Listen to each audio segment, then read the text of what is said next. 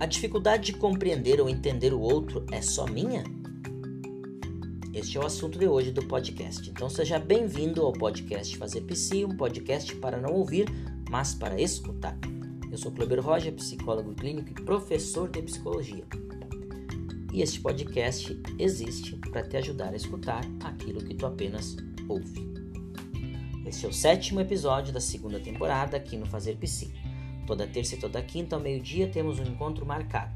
E para que você não perca nenhum episódio, não se esqueça de se inscrever no canal e compartilhar com seus amigos. Chega de enrolação e vamos lá. Pois bem, a dificuldade de entender o outro é nada mais do que normal e adequado. E importante também.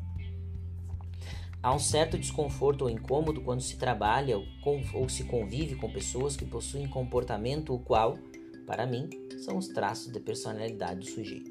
Cabe a pergunta: a dificuldade de entender o outro ou de lidar com o outro é só minha? E esse outro que incomoda entende ou se dá conta disso? O que abaixo eu vou tentar, o que a seguir vou tentar discorrer, é fruto de uma das sugestões que recebi via Instagram no arroba psicólogo. Então, como eu coloquei esses dias, né? Na maioria das vezes o problema não é o outro. Mas não há dúvida que alguém que oscila de humor de forma recorrente está com dificuldade de escuta, de escutar-se. Sendo assim, sente que o ambiente não o favorece. Os sentimentos de persecução, de se sentir perseguido, se intensificam. A dificuldade de relacionamento fica bem prejudicada e a lista de sintomas só aumenta a ponto de comprometer a sua qualidade de vida.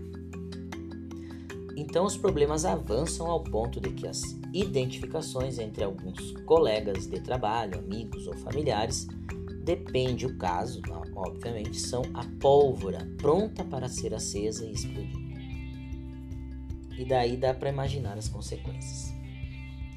Percebam que é uma sequência de um monte de coisas, tudo enrolado, tudo junto e misturado e separado ao mesmo tempo. Mas por quê?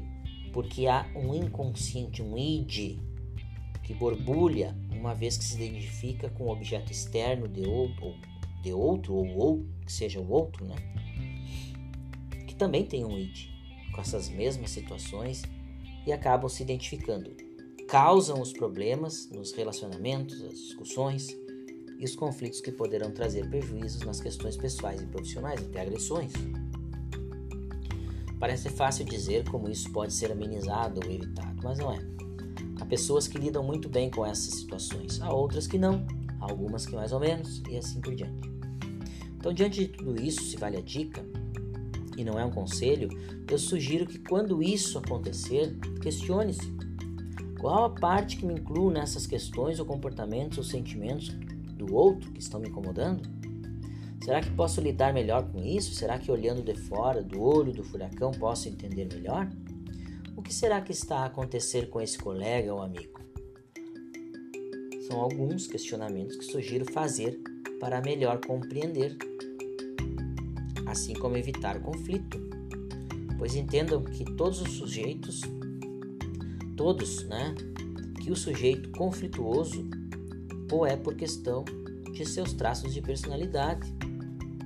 E como um radar, ele busca pessoas a se identificar com esses traços de personalidade dele, que tenham também as falhas expostas, a fim de encontrar passagem e descarregar, botar a boca em alguém.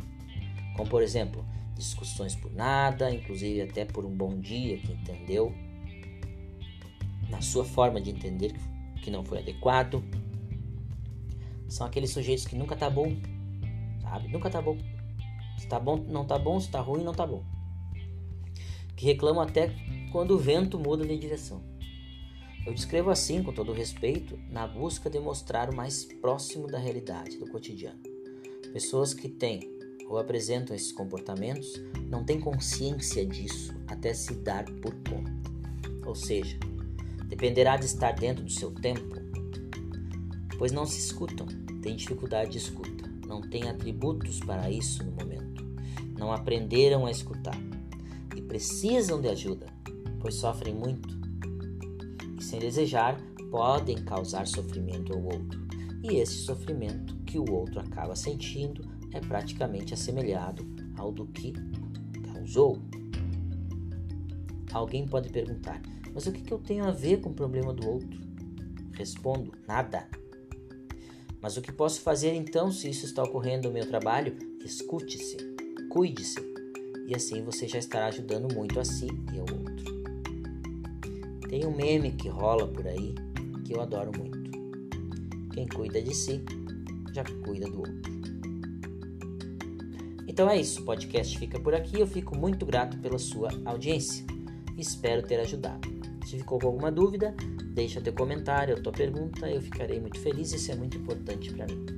Fica com Deus e um abraço afetuoso, te, te espero no próximo episódio. Tchau!